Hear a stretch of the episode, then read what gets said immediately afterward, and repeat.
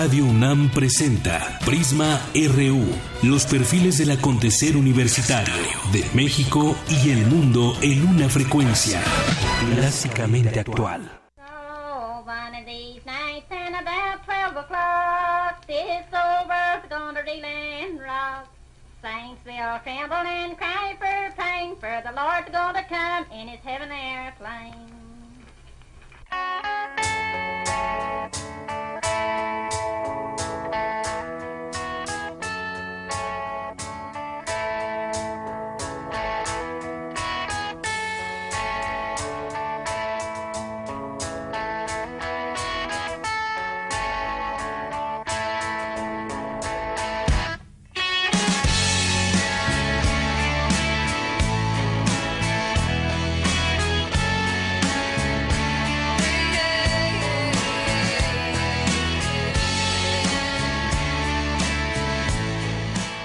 Muy buenas tardes. Le saluda al frente de estos micrófonos de Yanira Morán. Lo invitamos a que se quede con nosotros en Prisma RU a través de Radio UNAM 96.1. Le vamos a tener mucha información. Tenemos por ahí también la segunda parte con la doctora Herminia Pasantes que nos va a platicar acerca del amor, acerca de las drogas, su punto de vista especialmente sobre el tema de la marihuana. Estaremos también hablando sobre la reforma educativa, qué hay hasta el día de hoy, cómo cerramos la semana en este tema y lo que viene para México en este sentido y lo digo así porque pues es una reforma educativa que está pues siendo cuestionada por integrantes de la CENTE y bueno, pues cada vez se han unido voces a opinar en torno a lo que pudiera pasar en los próximos días. Y escuchamos de fondo, hoy arrancamos este informativo con Joan Osborne, One of Us, un día como hoy nació, hoy es su cumpleaños, cumple 54 años, eh, Joan Osborne.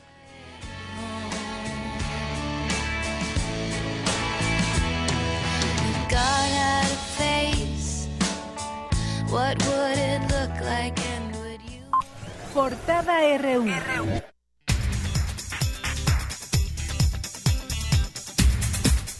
Una con cinco y nos vamos a la información. El geofísico Sina Lomnitz falleció ayer en la Ciudad de México. El científico nacido en Alemania revolucionó la sismología. A propuesta de la UNAM en 1995 ganó el Premio Nacional de Ciencias y Artes. Dos años más tarde el Premio Universidad Nacional y la designación de investigador nacional emérito. Como maestro, investigador y conferencista, Lomnitz contribuyó a las actividades académicas del Instituto de Geofísica. Y el Instituto de Fisiología Celular de la UNAM trabaja en el desarrollo de software y hardware para apoyar terapias en pacientes con discapacidad física por daños neurológicos. Ana María Escalante, responsable del Laboratorio de Investigación y Desarrollo de Aplicaciones Interactivas para la Neurorehabilitación, explicó que el surgimiento de nuevas tecnologías abre un universo de posibilidades para enriquecer las terapias. En la información nacional, Roberto Campa, subsecretario de Derechos Humanos de la, Secretaría de Gobernación, informó que aceptó conformar una mesa con organismos internacionales para dar seguimiento a la investigación que la PGR realice sobre los enfrentamientos en Ochixtlán. El funcionario se reunió ayer con los pobladores que exigen castigo a los culpables. Como, como comentamos, estos son, son temas que eh, habrán de discutirse en, la mesa correspondiente. Eh, ellos han hecho ya, eh, han tenido un acercamiento con la Comisión Interamericana y la Comisión está en el proceso de trámite de las peticiones que le han hecho. Y en tanto, maestros y pobladores de Nochixtlán, Oaxaca, exigieron una disculpa pública al gobierno federal. Jerónimo Martínez, secretario de Asuntos Jurídicos del Magisterio, también pidió que la Comisión Interamericana de Derechos Humanos intervenga para que investigue el enfrentamiento del 19 de junio. Exigimos total castigo a los culpables. De la misma manera, si tienen, si tienen esa dignidad, le exigimos que pidan esa disculpa pública y que digan la verdad para que esto se haga justicia. En Chiapas, la Asamblea de la CENTE determinó levantar este viernes los bloqueos carreteros y de puentes internacionales. La medida, según los maestros, es para reorganizar la lucha magisterial. En el caso de la Ciudad de México, Francisco Bravo, exdirigente de la sección 9 del CENTE, de la CENTE, afirmó que hoy darían una tregua a la vialidad, pero al menos se han registrado tres bloqueos en vialidades. Dijo que mañana sábado habrá una Asamblea Nacional donde fijarán su posición respecto al documento que les entregó la Secretaría de Gobernación. Miguel Ángel Osorio Chong, secretario de Gobernación, se reunió ayer con los padres de los 43 normalistas desaparecidos de Ayotzinapa. Ambas partes acordaron sostener encuentros periódicos sobre el caso Iguala. Vidulfo Rosales, abogado de los padres, dijo que uno de los puntos abordados fue la exigencia de retirar de su cargo a Tomás Cerón, director de la Agencia de Investigación Criminal de la PGR. El otro tema es el de Tomás Cerón de Lucio. Hemos pedido claramente nosotros que desde la Secretaría de Gobernación se pueda dialogar con la Procuraduría General de la República para este ver ese tema. Desde nuestro punto de vista no puede estar él siguiendo en la Agencia de Investigación Criminal este, y no se puede hablar de una investigación imparcial de las responsabilidades en que incurrió si él está ahí. Para nosotros es clara que debe haber la separación. Entonces quedó él que lo va a, a dialogar con la, con la Procuraduría General de la República este, a ese tema. Y ante senadores, Enrique Ochoa Reza, director de la Comisión Federal de Electricidad, dijo que el incremento en el costo de la energía fue provocado por el aumento en los combustibles, el gas natural y el combustóleo. Y por otra parte, el funcionario presenta hoy su renuncia al cargo para buscar contender por la dirigencia nacional del PRI. Durante la mañana, la Confederación de Trabajadores de México le dio su respaldo a, al director. Un, juez federal ordenó la detención de Lucero Guadalupe Sánchez López, la exdiputada que fue desaforada hace algunos días, enfrenta acusaciones penales por haber usado una credencial de elector falsa para visitar a Joaquín El Chapo Guzmán en el penal del Altiplano. Aquí en la ciudad, Miguel Ángel Mancera, jefe de gobierno capitalino, presentó los taxis híbridos y eléctricos que comenzarán a circular en agosto. Recordó que ya no podrán circular los taxis con modelos anteriores a 2006. Ricardo Anaya, dirigente nacional del PAN, exigió al gobierno federal intervenir para remover de su cargo al gobernador veracruzano Javier Duarte. Nuestra exigencia es clarísima. Se tiene que hacer justicia. Tienen que devolver lo que se han robado y quienes cometieron actos graves de corrupción tienen que ir a la cárcel. Y bueno, lo removerán, francamente. El tema también fue abordado por Miguel Ángel Yunes, gobernador electo de Veracruz. Omisión reiterada es impunidad y es complicidad manifiesta. No puede ser que la Procuraduría General de la República, teniendo en sus manos múltiples denuncias, permita que el gobernador de Veracruz se siga burlando de la Auditoría Superior de la Federación. Concretamente le respondo, la solicitud formal está presentada. Solo falta que el gobierno federal tome la decisión de cumplir con su responsabilidad. Y en otra información, ante la muerte del gorila Bantú en el zoológico de Chapultepec durante su traslado a Guadalajara, donde se pretendía aparearlo con dos hembras, fue abierta una investigación. La versión oficial señala que el deceso se originó por un paro respiratorio. Autoridades capitalinas comenzaron trabajos para demoler el predio ubicado en Benjamín Hill y Altata, esto en la colonia Condesa, ocupado durante años por la Asamblea de Barrios. Y hoy reabrirán el 90% de los verificentros de la Ciudad de México que fueron clausurados por la Procuraduría Federal de Protección al Ambiente, la Profepa. Esto lo aseguró el presidente de la Asociación Ecológica de Verificentros, Gustavo Torres, quien añadió que el cierre fue porque se retrasó la entrega de un documento que la Profepa les exige. En Economía y Finanzas, el INEGI informó que en junio el índice de confianza del consumidor se ubicó en 90.99 puntos, una caída de 1.77% respecto al mes de al mismo mes de 2015, ligando así su quinta baja a tasa anual. Y el dólar al menudeo se vende en 18.95 pesos, 15 centavos menos que ayer, avanza a la bolsa 0.25%. En la información internacional, el sospechoso de la matanza de Dallas, identificado como Mika Javier Johnson, de 25 años, muerto tras atrincherarse en un estacionamiento, afirmó querer matar policías blancos y no pertenecer a ningún grupo. El jefe de la policía de Dallas, David Brown, indicó que el sospechoso murió por la explosión de una bomba robot que los agentes situaron cerca de él. Por su parte, el presidente de Estados Unidos, Barack Obama, condenó el ataque en Dallas que dejó cinco policías muertos y prometió que se hará justicia. Con las ejecuciones de Alton Sterling y Philando Castile esta semana en Luisiana y Minnesota, respectivamente, suman 136 los afroamericanos muertos a manos de las fuerzas del orden en Estados Unidos en lo que va de este año. De acuerdo con un conteo de la edición estadounidense del diario The Guardian, los casos de Sterling y Castile se suman a la muerte de 561 personas en Estados Unidos a manos de la policía en este año. Y en nuestro zarpazo RU, Mariana Adún Ramírez, doctorante en ciencias biomédicas, buscará su última presea en el Campeonato Mundial Universitario de Levantamiento de Pesas en Mérida, Yucatán, antes de su retiro.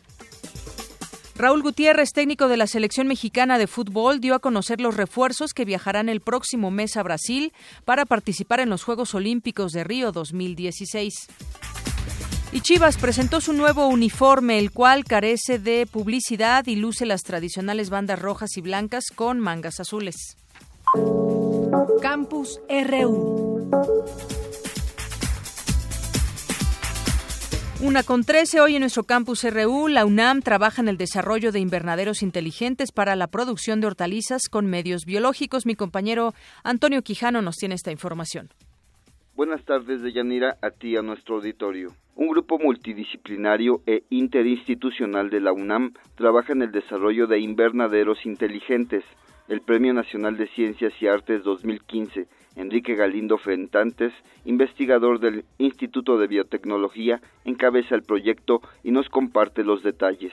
La innovación en la que estamos trabajando actualmente es en construir y demostrar invernaderos inteligentes, esto es, invernaderos en los que podamos controlar todas las variables ambientales de forma muy precisa y que un invernadero es un sistema en el que pueda usarse fundamentalmente productos biológicos, principalmente biofungicidas o biobactericidas y también biofertilizantes. El objetivo es la producción de hortalizas con medios biológicos, que a decir del experto dará una nueva perspectiva a la agricultura orgánica en invernadero. Este es un proyecto multidisciplinario en el que yo soy el responsable del proyecto, pero participa el Instituto de Ciencias Físicas en cuestiones de control e instrumentación avanzada. Colaboramos también con el Instituto de Investigaciones Biomédicas. Ellos han trabajado mucho en biofertilizantes y nosotros vamos a seguir con nuestros biofungicidas, pero queremos desarrollar también biobactericidas. Hay muy pocos productos en el mercado para tratar enfermedades bacterianas. Entonces, también participa investigadores del Colegio de Postgraduados de Chapingo.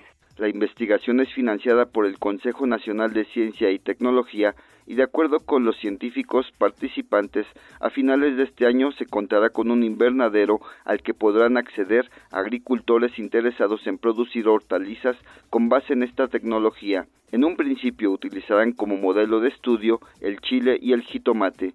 Hasta aquí la información. Buenas tardes. Muchas gracias, eh, Toño Quijano. Nos vamos ahora con mi compañera Cindy Pérez, que nos tiene esta información acerca del abuso a menores. Cindy, adelante. Muy buenas tardes, Deyanira y auditorio de Prisma RU. El abuso sexual infantil implica la transgresión de los límites íntimos y personales a un niño o niña y supone la imposición de comportamientos de contenido sexual. En México, entre 2010 y 2015, más de 41.000 infantes menores de 15 años fueron víctimas de abuso sexual. De acuerdo con el Diagnóstico Nacional de Atención a Víctimas de Violencia Sexual, que reunió información proporcionada por la PGR en 15 estados del país, el 90% de las víctimas de violencia sexual eran mujeres y 9 de cada 10 agresiones fueron cometidas por hombres. En entrevista para Radio UNAM, la maestra Ofelia Reyes Nicolat, investigadora de la Facultad de Psicología de la UNAM, dijo que existen distintas manifestaciones físicas y conductuales que pueden dar indicios de abuso sexual en menores.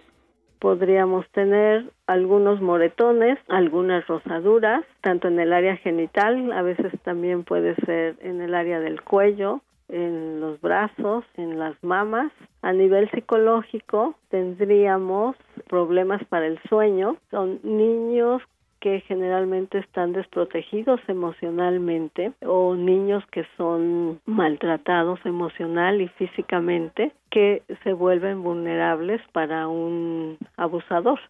En seis de cada diez casos de abuso sexual a niños, el agresor es un familiar directo. Le siguen vecinos, amigos de la familia, así como gente de la escuela. La coordinadora del programa de sexualidad humana lamentó que muchos de los casos no lleguen a las instancias judiciales correspondientes cuando sucede en la familia porque ah, es la familia, eh, es el padre y cómo se va a ver que denuncies al esposo. Cuando es en la escuela se hacen las denuncias y los directores de escuela generalmente frenan estas denuncias y cuando son muchos niños, bueno, pues lo único que se hace es cambiar de escuela a ese profesor o a esa profesora. Pues no se toma en cuenta, no le va a pasar nada, es lo que se menciona, ya se le va a pasar, al rato se le olvida, pero tiene consecuencias en su vida adulta, sobre todo cuando va a establecer relaciones interpersonales la maestra Reyes resaltó que la mejor herramienta para prevenir este delito es proporcionar información adecuada a los niños, darles confianza para que hablen sobre cualquier tema, por difícil que sea, enseñarles que tienen derecho a la privacidad y al respeto de su cuerpo y que nadie debe de tocarlos, mirarlos, grabarlos o fotografiarlos, además de explicarles la diferencia entre expresión de cariño y caricia sexual. Hasta aquí mi reporte de Yanira. Muy buenas tardes. Gracias, Cindy. Muy buenas tardes. Es la una con 18 minutos. Es momento de irnos a un corte y de regreso, de regreso, pues vamos a hablar de eh, de la CENTE, de esta reforma educativa que pues estaría estaría al análisis. Habrá que verlo en los próximos días, habrá que ver las, eh, los resultados de las reuniones que tengan los maestros con la Secretaría de Gobernación y con las autoridades federales que deben estar involucradas sobre este tema. Volvemos.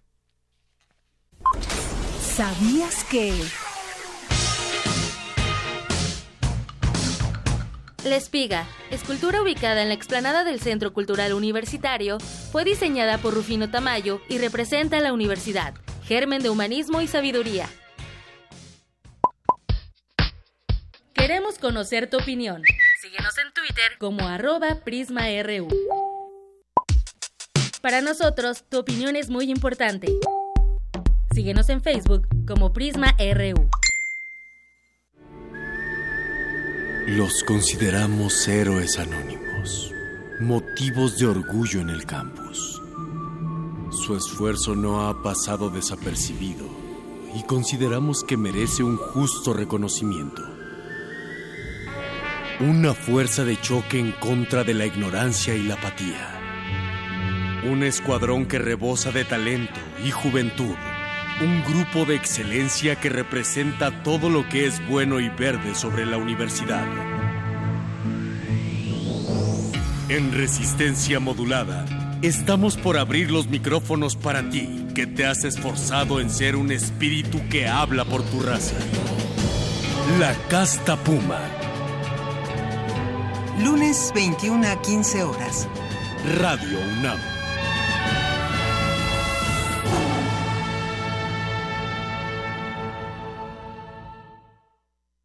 De Chiapas, el rescate del mundo. El lugar que reúne a las voces. Jaculatoria, dícese de las oraciones de erección. Los y las poetas reunidos en un solo evento. Radio UNAM y Casa del Lago celebran 11 ediciones de Poesía en voz alta. Poesía en voz alta. Escucha nuestras cápsulas con la historia y poesía de los invitados nacionales e internacionales. Revive la mezcla de las emociones que solo un acto así puede provocar. Si es poesía, que sea en voz alta.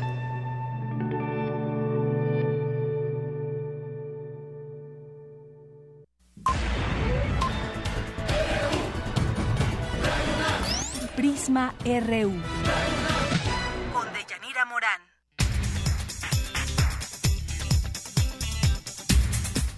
Una con 21 minutos y como todos los días, Prisma RU salió a las calles a preguntarle a la gente acerca de algún tema y en esta ocasión, pues, ¿qué piensa de la lucha de los maestros de la CENTE?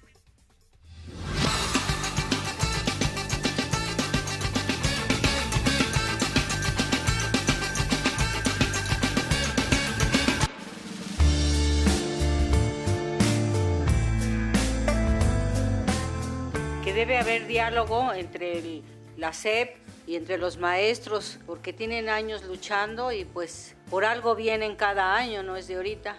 Y con el diálogo se debe entender para que ya no haya bloqueos y todo, se los deben hacer caso.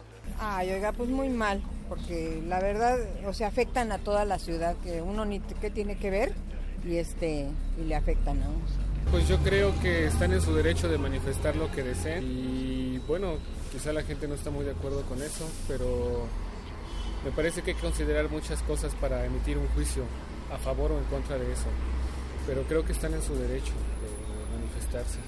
Pues yo estoy a favor, creo que, bueno, realmente con una manifestación no se ha resuelto nunca nada, pero que sí se dé cuenta el gobierno que pues no estamos de acuerdo o no se está de acuerdo con su trabajo, ¿no? Y es una forma de demostrarlo, ¿no?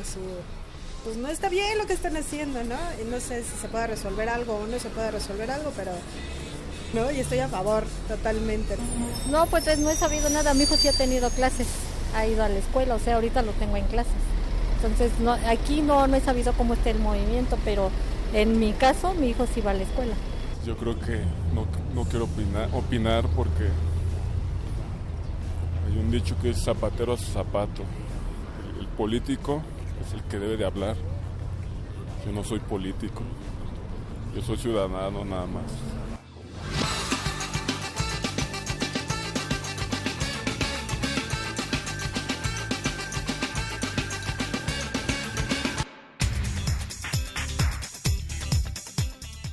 Bien, pues yo creo que como ciudadanos sí podemos opinar y hablar, ¿no? Al respecto de los temas que hay en nuestro país. Bueno, el día de hoy se había hablado de alguna tregua en la Ciudad de México tras algunos bloqueos que hemos tenido en los días anteriores aquí en la ciudad, sobre todo.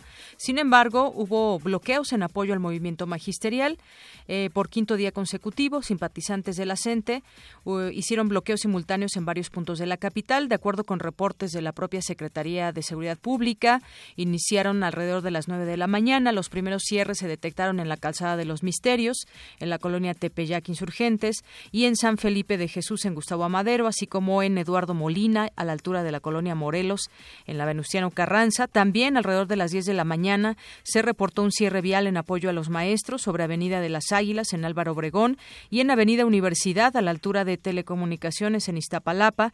Un bloque intermitente se registró también en la, en la caseta México-Cuernavaca, además de un cierre total en la carretera libre con dirección a Toluca en la delegación Coajimalpa. Además, también la Secretaría de Seguridad Pública informó sobre un cierre en la lateral de la autopista México-Puebla a la altura de la delegación Iztapalapa, luego de marchar sobre Avenida Universidad rumbo a la Dirección de Servicios de Administración Federal. Maestros de la CENTE tomaron Cuauhtémoc y fueron detenidos por policías a la altura de Parroquia, donde realizaron un mitin. Bueno, pues parte de lo que estamos eh, viviendo en torno a este tema de la CENTE aquí en la Ciudad de México. En otros lugares, bueno, pues han retirado bloqueos, por lo menos eso dijeron allá en Chiapas, se han retirado ya paulatinamente y van a pues tener un análisis dentro, dentro de su asamblea para ver los siguientes días qué van a hacer los maestros. Y bueno, pues este tema de la reforma educativa podríamos decir de alguna manera polémico, habrá que leer completa la ley para entender exactamente en qué partes los maestros dicen no estoy de acuerdo.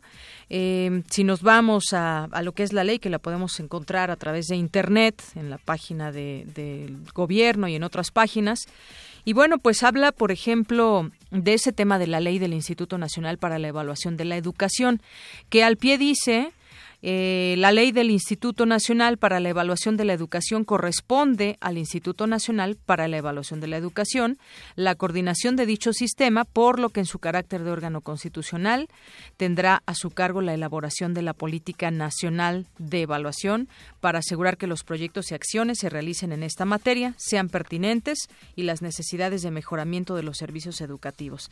Han alzado la voz los maestros y dicen esto tiene que ver con un tema laboral, no solamente es mejorar y mejorar la educación, nos van a eh, a quitar algunos derechos que hemos ganado, que también dentro de las eh, de las preguntas y respuestas que podemos encontrar en la página del gobierno eh, de México dice que no es así, incluso lo titula como mitos de la de la reforma educativa y vamos a platicar hoy con un especialista en el tema.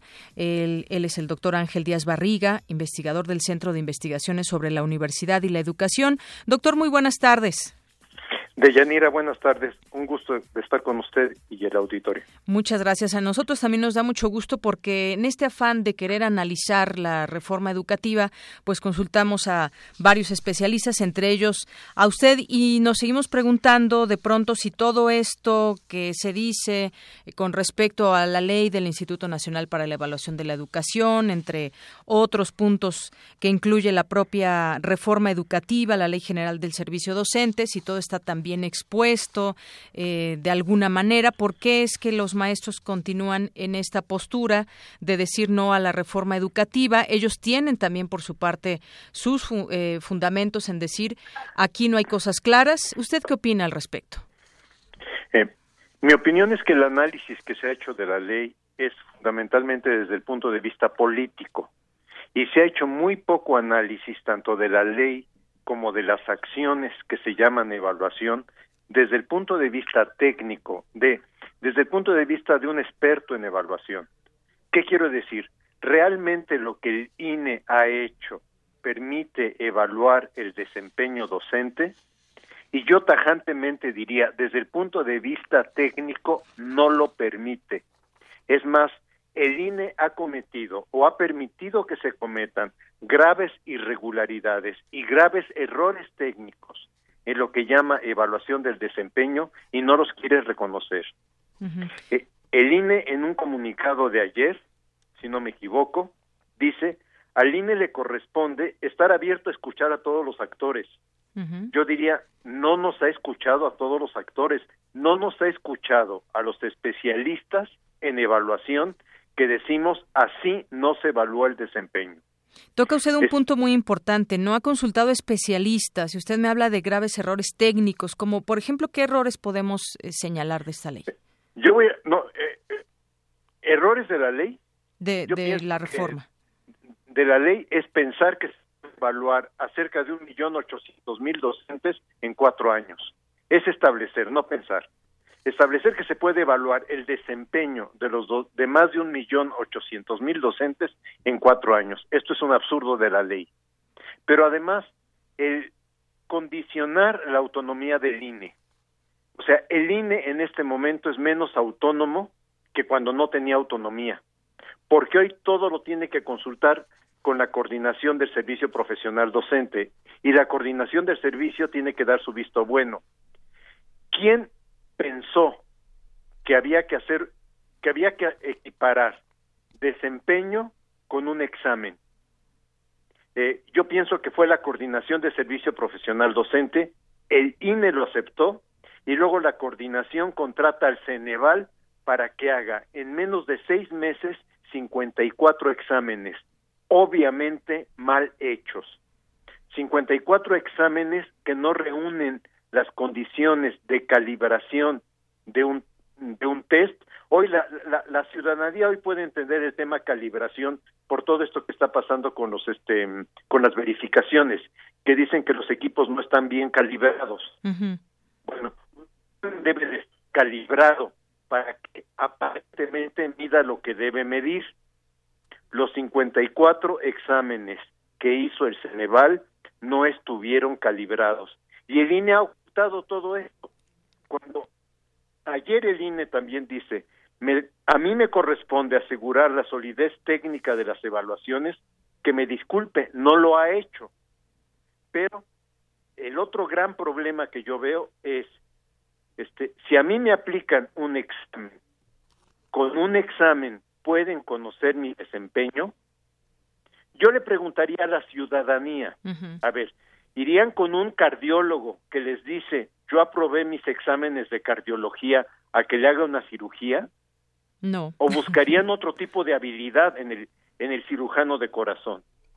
Así es. Bueno, sí. Y esto es lo que no se ha podido hacer en este momento. O sea, quieren conocer el desempeño del docente en el aula, señores, por favor, vayan y observen a los docentes en el salón de clases. Tan complicado y sencillo como esto. Así es, doctor Ángel Díaz Barriga. Fíjese que entre las em, los mitos que se señalan en estas páginas oficiales del gobierno federal, dice, por ejemplo, una de las preguntas frecuentes o de los mitos, ¿se quitarán derechos a los maestros? Y dicen, al contrario, tendrán más derechos. Los artículos 13, 36 y 68 de la Ley General del Servicio Profesional Docente establecen que los maestros tienen derecho a participar en los cursos y capacitaciones, ser informados con por lo menos tres meses antes de cada proceso de evaluación, a capacitarse conforme a los contextos regionales, sociales y culturales en los que impartan clases y bueno, ahí los involucran, que esto no les va a quitar derechos, sino al contrario, los mete, digamos, en este tema de la evaluación para que ellos participen. Esa es la respuesta que da la federación. Yo diría que los artículos que acaba de leer tienen una parte paternalista. A ver, yo quisiera que el Seguro Social le dijera a los médicos, usted tiene derecho de, recibir actualizaciones.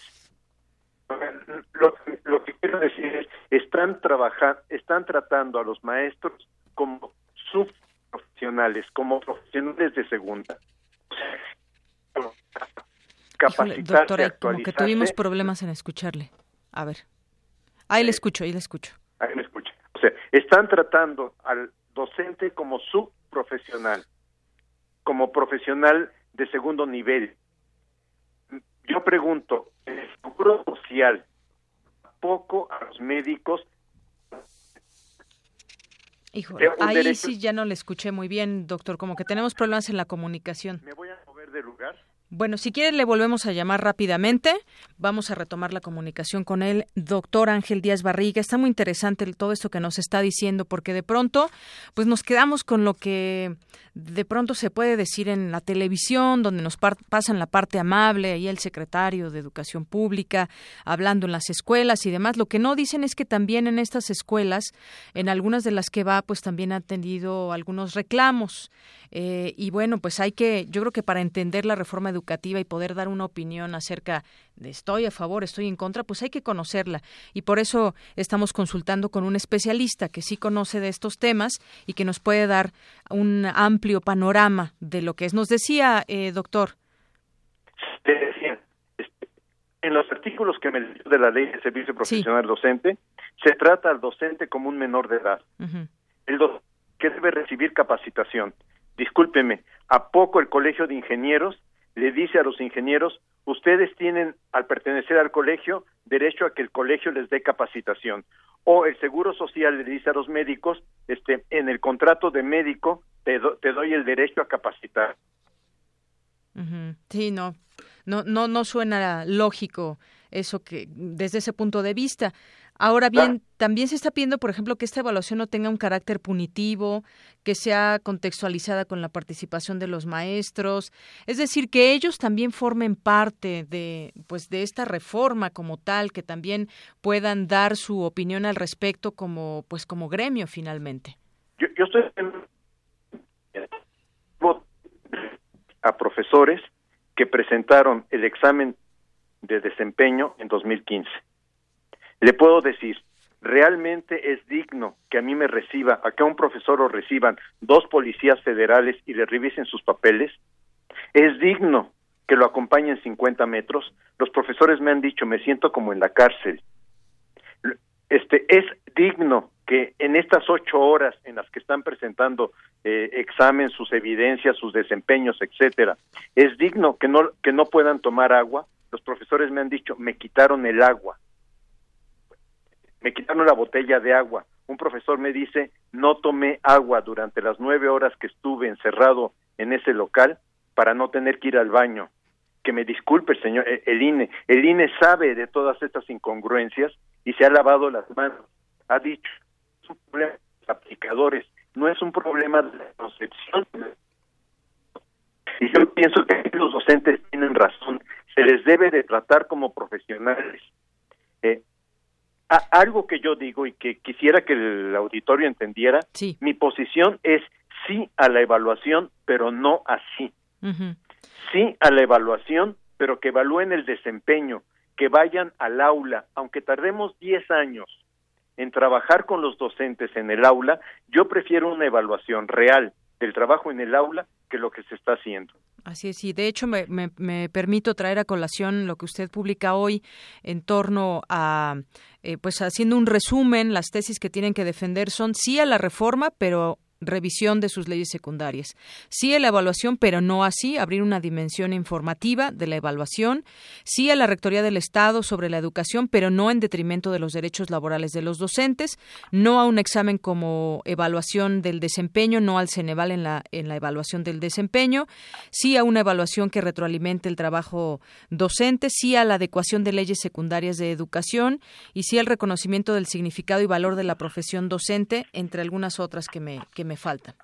Pero bueno, ese es en resumen su postura después de un análisis que usted ha hecho riguroso de esta reforma educativa. No es negarse a una reforma, sino simple y sencillamente establecer los mecanismos que permitan que quede completamente claro para todos y que además no sea pues una reforma punitiva para los maestros que además pues han hecho también eh, eh, este tema del magisterio y de su lucha. Lleva años no solamente se abrió con esta reforma educativa sino siempre desde hace mucho tiempo han estado ahí en, en distintas luchas. Bueno pues no sé si usted desea cerrar con algo doctor.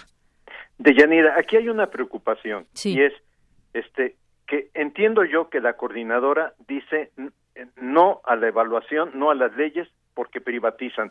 Ciertamente esto tiene una parte de error y una parte de error eh, serio.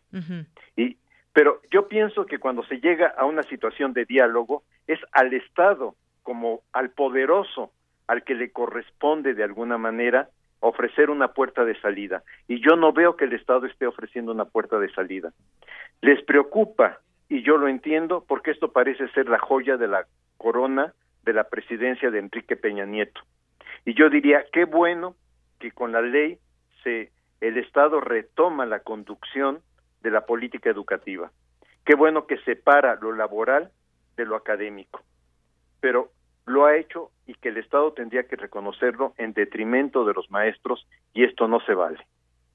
Muy bien. Bueno, pues sí. Unos profesores me han comentado, a ver, yo salí destacado, pero ahora me piden que firme un documento que dice que mi plaza la tengo asegurada por cuatro años. Este, yo ahí necesito que un abogado explique si esto significa que están renunciando a la plaza que firmaron hace seis u ocho años. Exactamente. Y esto está en la base de la discusión y en la base de los temores de los maestros. Exacto, y con mucha razón el temor de poder perder una plaza que en su momento se ganaron. No, y que muchos en las entrevistas dicen es de donde comen mis hijos. Así es. Bueno, pues doctor, gracias por traernos esta reflexión y explicación acerca de esta reforma educativa para tratar de entenderla de una manera más clara. Deyanira, la verdad, muchas gracias por permitirme estas palabras con su auditorio. Muchas gracias a usted. Hasta luego. Hasta luego. Fue el doctor Ángel Díaz Barriga, investigador del Centro de Investigaciones sobre la Universidad y la Educación. Bueno, pues analizar, y creo que eso nos, nos corresponde como, ciudadanos, como mexicanos, para entender los problemas que alrededor hay y que nos aquejan. Bueno, nos mandan aquí un mensaje por Facebook desde la Biblioteca Vasconcelos. Los maestros tienen razón, la reforma precariza el trabajo de los maestros y se lleva a cabo en un contexto internacional que también precariza el trabajo en general y disminuye el presupuesto a a, educación y a salud. Muchas gracias por este mensaje en Facebook. Una con 40, vamos a hacer un corte y regresamos. Queremos conocer tu opinión. Síguenos en Twitter como arroba PrismaRU. Para nosotros, tu opinión es muy importante. Síguenos en Facebook como PrismaRU. La música es mi vida por completo, es mi sueño y ahora pues es mi realidad que al fin y al cabo es algo que haces para crear, no para destruir, para hacer algo mejor de, este mundo. Me parece que es algo que cura a las personas, que impacta la vida de los demás. Es más de lo que yo pensaba. La música para mí es la manera más fiel de acercarse al alma. Sí, es euforia, es emoción, es como sentir que estás viva. Es libertad. Yo creo que es lo más cercano a volar. Miocardio, la génesis del sonido. Un viaje que te llevará al corazón de la música. Martes y jueves a las 15 horas por el 96.1 de FM, Radio UNAM.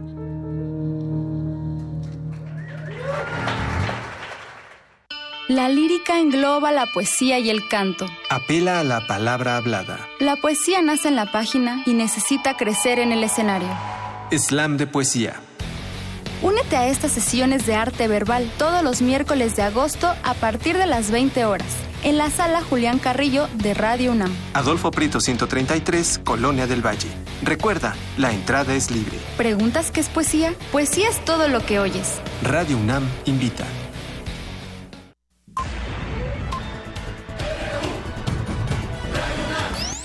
Prisma RU. Con Deyanira Morán. Global RU.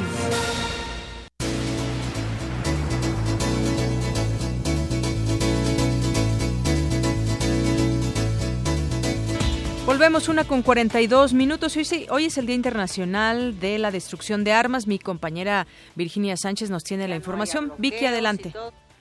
¿Qué tal, Dayanira? Buenas tardes. Esta es la información. Más de 2.000 personas mueren diariamente debido a la violencia armada, por lo que desde el año 2001 la Organización de las Naciones Unidas estableció el 9 de julio como el Día Internacional de Destrucción de Armas de Fuego, en el que muchas víctimas de estos artefactos y otros ciudadanos del mundo realizan una acción favorable que aborde de manera frontal el problema. En México, en 2013 las autoridades mexicanas implementaron el programa de desarme voluntario, mediante el cual casi 10.000 armas fueron canjeadas por dinero, equipos de cómputo o bicicletas. Sin embargo, según datos del Sistema de Información Legislativa de la Secretaría de Gobernación, para 2015, de cada 100 personas, 15 estaban armadas. El doctor Raúl Benítez Manaut, del Centro de Investigaciones sobre América del Norte, analiza para Radio UNAM la trascendencia de esta fecha. Es muy importante el día ahora. El tema es que hay muy poca conciencia en sectores de la sociedad y en sectores gubernamentales de que hay que proceder a programas serios de control y destrucción de armas de fuego. Incluso nuestras leyes han cambiado en favor de que la gente posea armas de fuego. Entonces, una cosa es lo que dicen los gobiernos de México, por ejemplo, el presidente Felipe Calderón y el actual presidente Enrique Peña Nieto, a veces han criticado mucho la política de Estados Unidos de que se permite vender libremente armas de fuego en ese país y sobre todo en el caso que afecta a México en las armas de Texas, pero en lo interior no hacen cosas consecuentes con lo mismo. Entonces en México también hay permisividad para comprar armas de fuego, para poseer armas de fuego en las casas. No está legalizada la venta abierta, pero sí se puede poseer armas de fuego, sacar permisos para usar armas de fuego, etcétera. Entonces hay muy poca conciencia y definitivamente eh, la celebración del día es muy importante porque hay que despertar conciencia sobre eh, la necesidad de que no haya armas de fuego circulando en los mercados de los países para que disminuya la violencia. Según datos de Amnistía Internacional, en el mundo existen alrededor de 700 millones de armas ligeras y cada año se fabrican 8 millones más. Entre los países que encabezan la lista de los principales exportadores de armas se encuentran Estados Unidos, Reino Unido, Rusia, Francia y Alemania. Ante esta desmesurada circulación de armas, habla el especialista. En el mundo, la, existencia de tanto armamento, pues primero es un negocio. Por ejemplo, en Estados Unidos se calcula que hay 300 millones de armas de fuego pequeñas en manos de ciudadanos aparte de las armas de fuego de uso militar, ¿no? Que esas están controladas por los gobiernos. Pues por adultos hay un promedio de dos armas de fuego por persona. Entonces, eso eh, es básicamente una cultura del negocio y una cultura de la autoprotección mal entendida. En segundo lugar, en muchos países del mundo, pues todavía los problemas entre personas, entre grupos, se resuelven de forma armada y violenta y no de forma legal, de forma negociada, ¿no? Además de generar pérdidas de vidas humanas, el uso de las armas pone de manifiesto la necesidad urgente de reencontrar en la palabra y el diálogo el camino para dirimir los problemas. Hasta aquí la información de Yanira. Buenas tardes. Buenas tardes, muchas gracias Vicky. Y bueno, pues esta información también que ha conmocionado con respecto pues a un tema que también podríamos traer a colación que es el racismo entre policías que han matado a ciudadanos negros y luego ciudadanos que ahora pues señalan que matan policías blancos eso sucedió por lo menos el día el día de ayer el principal sospechoso de esta matanza en Dallas que dejó cinco policías muertos y nueve personas heridas fue identificado como Mike Javier Johnson, de 25 años. De acuerdo con fuentes policíacas, eh, quien fue abatido por la policía era residente de esta área de Dallas, no cuenta con antecedentes penales ni está vinculado a grupos terroristas. Anoche, al menos un par de francotiradores en el centro de Dallas dispararon contra policías que vigilaban una protesta pacífica por la muerte de afroamericanos a manos de la policía y contra la violencia policial en todo el país.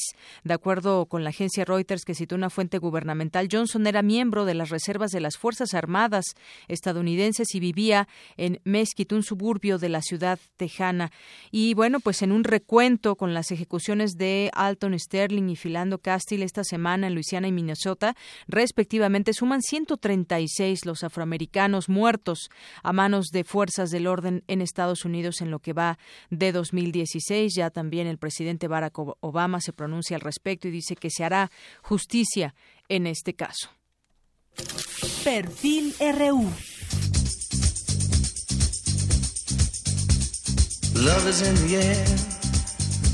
Por la otra también tenemos, además de todos esos conflictos, tenemos cosas como el amor, por ejemplo. Yo he escuchado alguna vez alguna explicación que usted hace sobre, sobre este tema. Dígame algo sobre el amor y cómo Pues funciona es nuestro que cerebro. Todo, todo lo que somos, lo que sentimos, lo que imaginamos, lo que soñamos, lo que todo está en el cerebro. Entonces la felicidad y la infelicidad también están en el cerebro. Claro, el entorno es el que proporciona los estímulos, ya sean positivos o negativos. Eh, los estímulos que nos hacen sentir felices, pues pueden ser desde un éxito, un, logro personal o este eh, del enamoramiento. Yo me refiero al enamoramiento, hago un símil con las drogas psicoactivas y les digo a los muchachos no tomen drogas, mejor enamórense.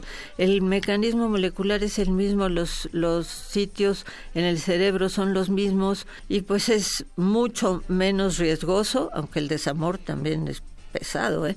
Pero Sí. bueno, pero siempre uno puede volverse a enamorar y entonces resolver el problema. Primero todo- curarse y luego volverse a enamorar. Primero, sí, es decir, eh, subidas y bajadas, eh, eso es, es la vida, es mejor que tener una vida gris plana, pues mejor el, la gran felicidad del enamoramiento y luego el gran infelicidad del desamor y luego otra vez empezar y así se pasa uno muy bien. El enamoramiento sí es una felicidad, vamos a decir, natural. Si las drogas para mí el problema con las drogas es que causan adicción y vuelven a la persona esclavo de su cerebro. Pero eso sí, tiene derecho a decidir si quiere o no quiere. No es el gobierno el que me tiene que decir, ¿sabes qué? Esto te hace daño, pobrecito chiquito, te tengo que, eh, te lo tengo que prohibir, te lo tengo que esconder y si te lo encuentras te castigo. Eso no puede ser. Por eso yo solicité mi amparo para el cultivo de la marihuana, aunque no he fumado marihuana ni nunca la voy a fumar ni nunca la voy a sembrar, pero quiero tener libertad de hacerlo si así lo, lo decido. Ah, eso es interesante. Entonces usted se amparó. Sí. Para, exactamente. Estoy en el proceso de amparo. Primero hube de pedir mi permiso a COFEPRIS para el sembrar marihuana para uso personal.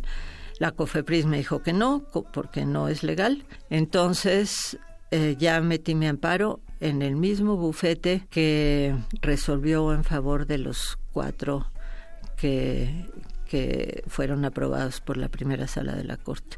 Entonces estamos en ese proceso, vamos a ver qué pasa. Así, y que es toda una discusión ahora el uso de la marihuana en su término medicinal. Se acaba de discutir Sí, en pero las no, cámaras. no es lo medicinal lo que importa, lo que importa es la libertad de las personas adultas y en el caso de la marihuana, la cantidad de gente que está en la cárcel.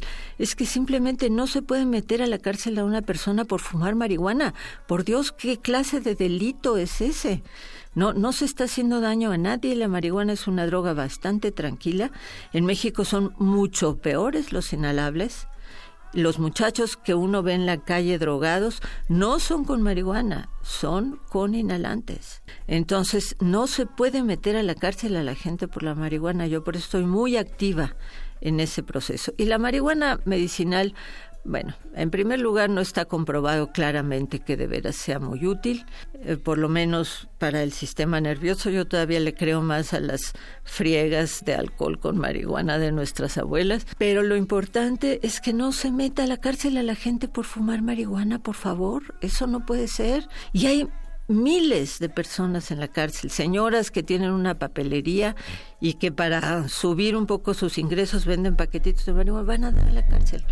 Y eso ya lo había reconocido el gobierno, ya lo había reconocido gobernación, yo no sé por qué se echó para atrás en la Cámara. Lo que se está pidiendo es una regulación de la marihuana. No es la legalización ni la liberalización, no se va a vender en el OXO, no. Se va a administrar que el monopolio que la, de la regulación lo tenga el Estado y no los criminales. Los criminales ahorita son los que regulan el negocio y son los primeros interesados en incrementarlo. Con las otras drogas yo creo que también, pero en fin, podríamos empezar con la marihuana. Ese es un, un buen comienzo. Entonces, regularla y que cada quien tenga esa libertad.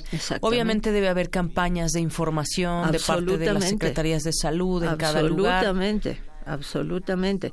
Porque no es inocua la marihuana no es inocua. Eh, Exacto. ¿De qué manera, por ejemplo, nos afecta cerebralmente la marihuana? Bueno, no, como todas las drogas nos produce felicidad. En el mismo circuito que el enamoramiento, todas las drogas acaban estimulando ese circuito en el cerebro, el mismo. Entonces, eh, pero algunas, el problema es la adicción y algunas son mucho más adictivas que otras. También el problema es la sobredosis. La marihuana no hay una sola muerte por sobredosis, no se puede morir ¿Pero es por adictiva? sobredosis. Es adictiva, sí, pero en los adultos es el 9%. Eso lleva años de no cambiar, 9%. O sea, 9 de cada 100 personas van a adquirir una adicción. En los jóvenes, adolescentes, entre más temprano consuman, el, peligro de adicción es más grande. Aunque también debo decir que la adicción de la marihuana no es para nada como la de la heroína, la cocaína, las anfetaminas. Nos hace mucha falta comprender todo esto, conocer el tipo de daños que pueden hacer ciertas drogas y en este caso una, una historia ya de muchísimos años por el tema de la marihuana. Los cárteles así, los primeros empezaron con ese tema de la marihuana y hasta la fecha tenemos ese problema en México. Se abrió por ahí ese tema de lo medicinal, pero como usted nos dice, no es tanto ese punto, sino regularla y saberla utilizar, tener esa libertad. A mí me preocupan los jóvenes que se están drogando con inhalables. Yo ya puesta en el extremo, prefiero que uno de esos muchachos que viven en condiciones de violencia y de pobreza siembre una maceta con marihuana y no se meta el cemento. Los inhalables destruyen el cerebro, la marihuana no. Doctora Arminia, pues ha sido un gusto, un placer platicar con usted y que usted haya venido aquí a Prisma RU con nosotros. Muy bien, gracias y ojalá que lo que estoy diciendo pues llegue a más, a más Claro, seguro, sobre todo esta parte última muy interesante del tema de la marihuana. Muchas gracias, doctora. Hasta luego. Hasta luego.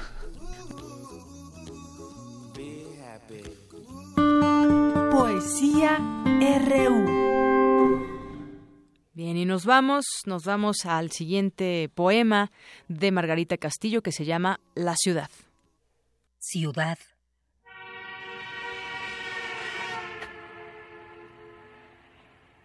Piel rugosa de calle y ozono, huesos de varilla y concreto, con músculos de camiones y sangre formada por hileras de gente.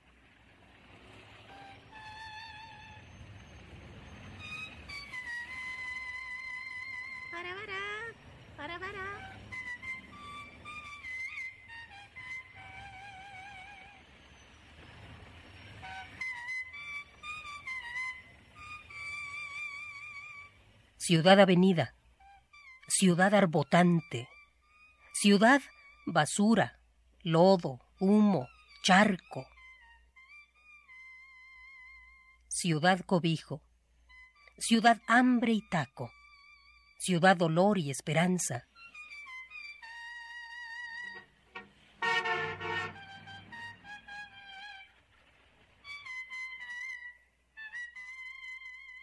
Ciudad de México, vasta y olorosa, madre de todos, pródiga puta que amamanta igual a policías que a delincuentes, a mendigos que a pudientes, a indiferentes que a comprometidos, a corruptos que a ejemplares.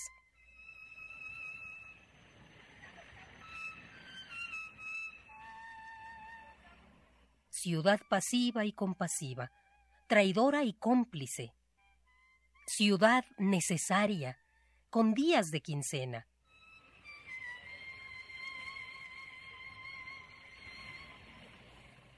Ciudad adornada con alegría comprada y solo viva por la alegría real. Ciudad perdida muchas veces, pero ganada muchas más. Los dueños de esta ciudad no son los dueños del dinero.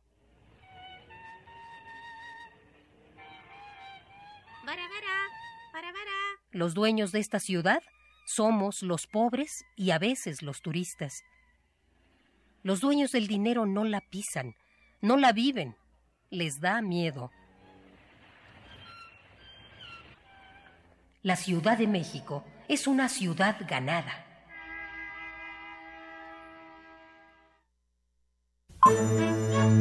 Arte y cultura.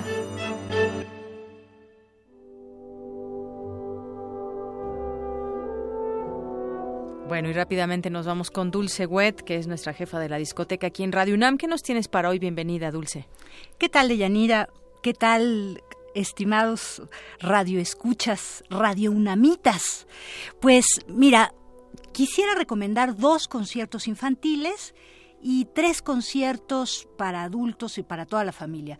Los infantiles especialmente todavía no estamos en el periodo vacacional de los niños, pero de todas formas ya eh, casi. casi y finalmente los fines de semana sí hay una gran actividad. Son dos, una es Hagamos una gran ciudad, es un ciclo, la ópera es puro cuento y el ballet también con música de David Hernández Ramos.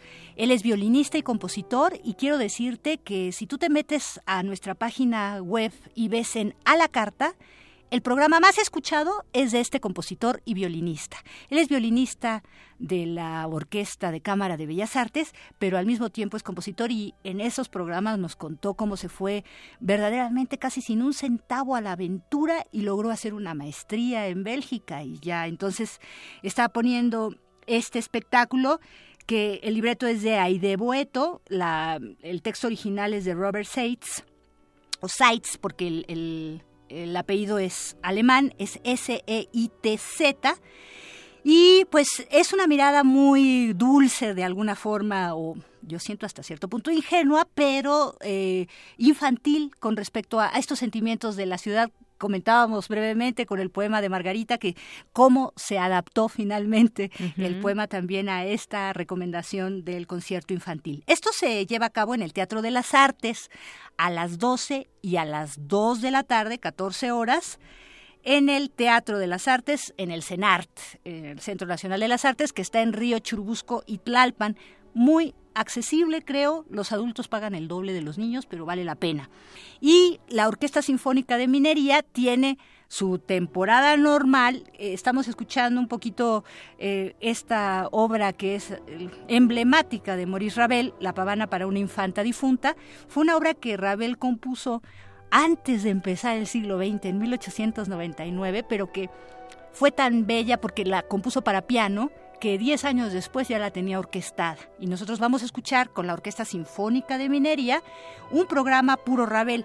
Pero además de este programa que te digo que es a las 8 y a las eh, el sábado 9 y a las 12 del día del domingo 10, la Orquesta Sinfónica de Minería también tiene un programa especial o varios durante este agosto dedicado a los niños. Y este programa se llama Danzas Latinas, concierto infantil.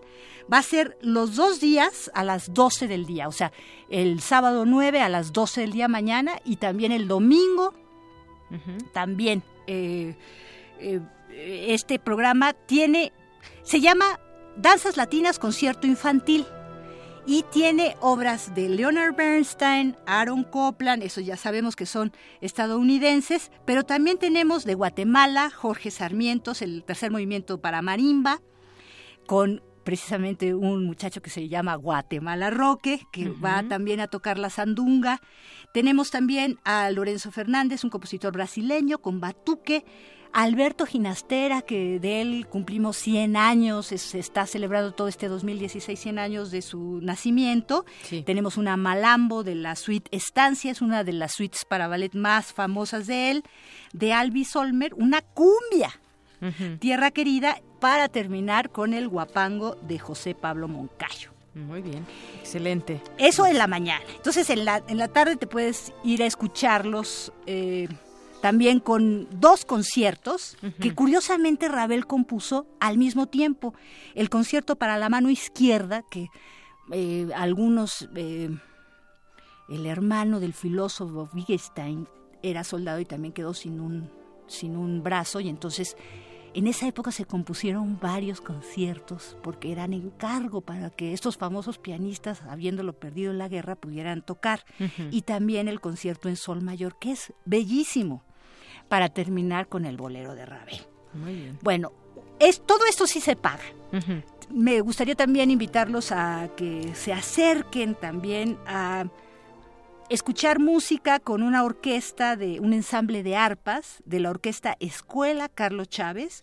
Es un recital de Baltasar Juárez. Él es un gran arpista, es el, primer arpa también de la Orquesta Sinfónica Nacional.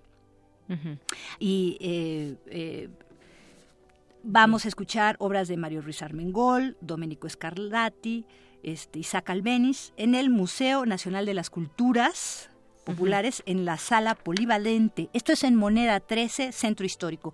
Este concierto es mañana sábado a la una de la tarde y es completamente gratis. Aprovechar. Si quieres ya nada más, este, rápidamente para quienes les gusta, a mí es una de las cosas que más me gusta, el humor dentro de la música. Fíjate que no sé si tú conoces a Lelutier, pues ya nada más creo que decimos este su, su, nombre ya podemos sonreír de tanto que nos han hecho reír.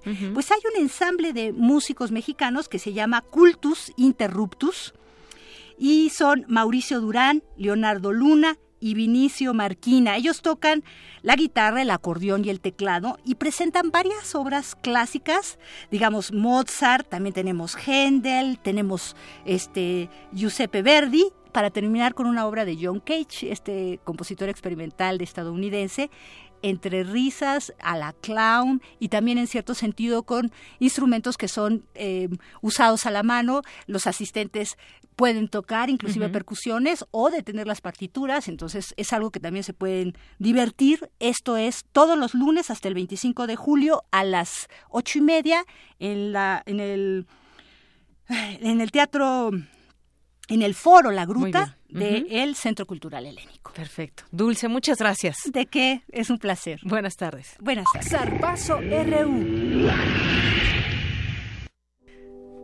Vámonos contigo, Toño Quijano. Buenas tardes, de Yanira, aquí el Zarpazo RU. Como representante de la UNAM, Mariana Dun Ramírez, doctorante en ciencias biomédicas, compitió por ocho años en la Universidad Nacional en dos disciplinas diferentes, atletismo y halterofilia. En su carrera ha obtenido más de 30 preseas. A punto de culminar su doctorado, Mariana buscará su última meta en el levantamiento de pesas en el Campeonato Mundial Universitario que se realizará en noviembre en la ciudad de Mérida, Yucatán. Raúl Gutiérrez, técnico de la selección mexicana de fútbol, dio a conocer los refuerzos que viajarán el próximo mes a Brasil para participar en los Juegos Olímpicos de Río 2016. Se trata de Jorge Torres Nilo, Oribe Peralta y Alfredo Talavera. Chivas presentó su nuevo uniforme. El diseño carece de publicidad y luce las tradicionales bandas rojas y blancas con mangas azules.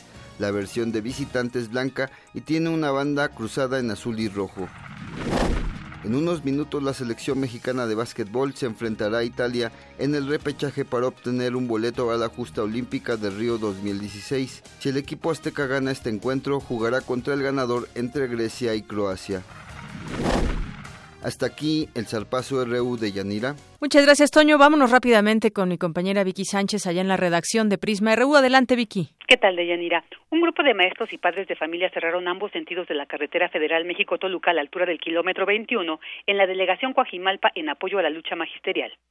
En Campeche, durante la 35 Asamblea Plenaria de la Conferencia Nacional de Procuraduría de Justicia, el titular de la Subprocuraduría Especializada en Investigación de Delitos Federales, José Guadalupe Medina Romero, presentó una propuesta para homologar los protocolos de atención para casos de tortura, así como la elaboración de un esquema de combate integral que reduzca la incidencia delictiva. Por otra parte, te comento que por el momento ya se encuentran funcionando 32 de los 67 verificentros de la Ciudad de México. Según la Secretaría del Medio Ambiente local, solo en dos se llevarán a cabo pruebas estáticas que se realizan a los vehículos que por condiciones de fábrica no pueden subirse al dinamómetro. Hasta aquí la información. Buenas tardes. Gracias, Vicky. Buenas tardes. Y con esto nos despedimos. Lo esperamos el lunes a la una.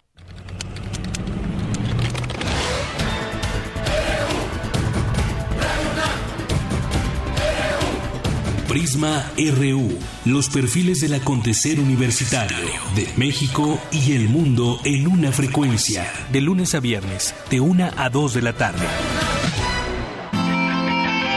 Radio UNAM, clásicamente informativa.